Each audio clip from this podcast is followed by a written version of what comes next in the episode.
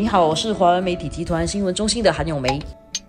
你好，我是何希薇。很多人都在想，本来剩两个星期，变成剩下六个星期不可以出门，我们还是得用比较理性的态度来对待这个事情了。因为这场疫情啊，真的是越来越给我们感觉到是非常不简单的、很难打的一场仗。我们现在看一下这些收紧措施啊，对个人跟企业的影响啊。整个措施收紧之后呢，很多条例都出现了一些变化。比如说，现在我们都要成为独行侠了，就是出门啊，不要携老带幼的一起出去，尽可能就是自己一。个人出去去巴萨买东西呢，也不要当着去逛街，就是要想要买什么就进去了。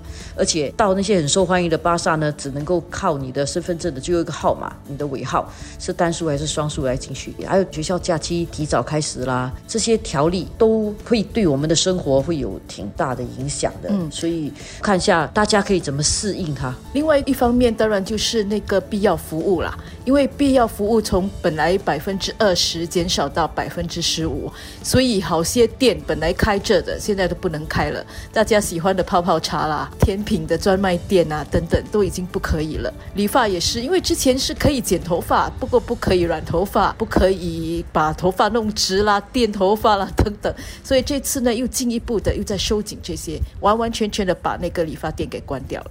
这个对生活的影响肯定是蛮大的。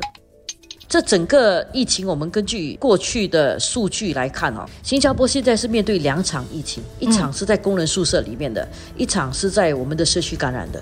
这个是政府一直说的，但是如果我们仔细看的话，社区感染的数据其实有放缓的趋势，所以社区感染的数据放缓，然后客工的数据呢却是稳定的上升中啊，大概还需要一段时间来解决。根据我自己个人的一个初步的数据的判断的话。科工宿舍的感染率哦，可能介于百分之一到百分之三。如果有二十万的科工的话，假设说在宿舍里面的感染率比较高，是百分之三的话，那我们至少科工的感染的人数肯定要过六千以上。是的，所以我们还有一些日子会看到那个数据的上升，所以这个科工的问题肯定还没有解决。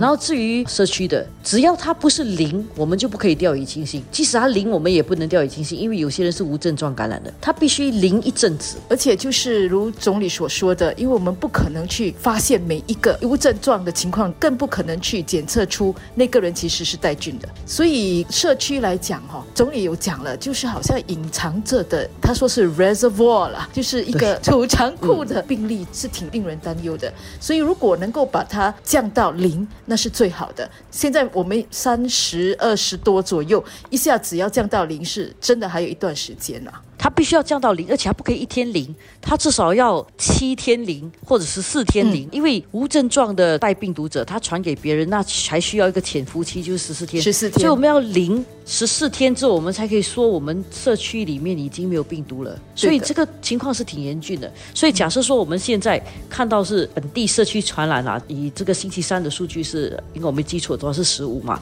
这十五个他可能还可以传给别人的。所以要等到十四天之后，我们才知道是不是完全阻断了，对吧？那个时候呢，就是五月四号了嘛，大概就是我们的第一个 circuit breaker 的中断期。所以我们还需要等多至少一个感染周期，就是再等多十四天。十四天。而更保险的话，就等四周，就是等两个感染周期。所以我觉得这次呢，要把这个延长多一个月到六月的话，是因为我们要做比较万全的保障。嗯。第二个问题是，我是觉得说，因为客工的情况没有平息下来，还需要也是至少六个星期。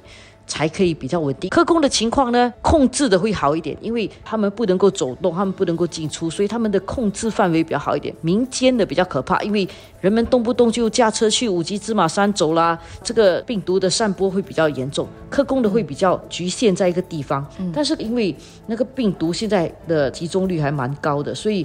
也是需要长一点的时间，所以这两者看起来哈，让我们的民间的阻断期长一点，也是因为多少也有一点我们必须跟特工共进退的一种意识。我觉得还有一个考量就是，很多人可能现在有一种 false sense of security，就是以为说自己是安全的，因为以为说这些病例现在都是集中在宿舍，所以把他们隔离起来哈，有隔离区，那我就安全了，那就不关我的事了。那你为什么要惩罚？我呢？你完完全全把他们隔离开来就算了。所以我觉得得这次呢，政府决定把这个 circuit breaker 延长到六月一号，也是有这层的考量。大家也应该意识到，这个东西其实就在我们的身边。假设说科工那边疫情也不扩散了，而我们社区里面也一样没有带病毒了，我们还是不能掉以轻心，因为整个世界稳定下来之后，总是还是要开放一些关口。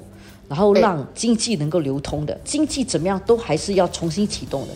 经济一重新启动的话，就难免可能还会有病毒再进来，所以我们不能够掉以轻心。我们应该习惯，现在我们一起共同度过这两个月的自我约束的日子。如果万一发生什么事情的话，那我们可以很快再重新回去这个自我约束的日子。我觉得这个一种训练是需要的，这个可以加强我们的韧性吧。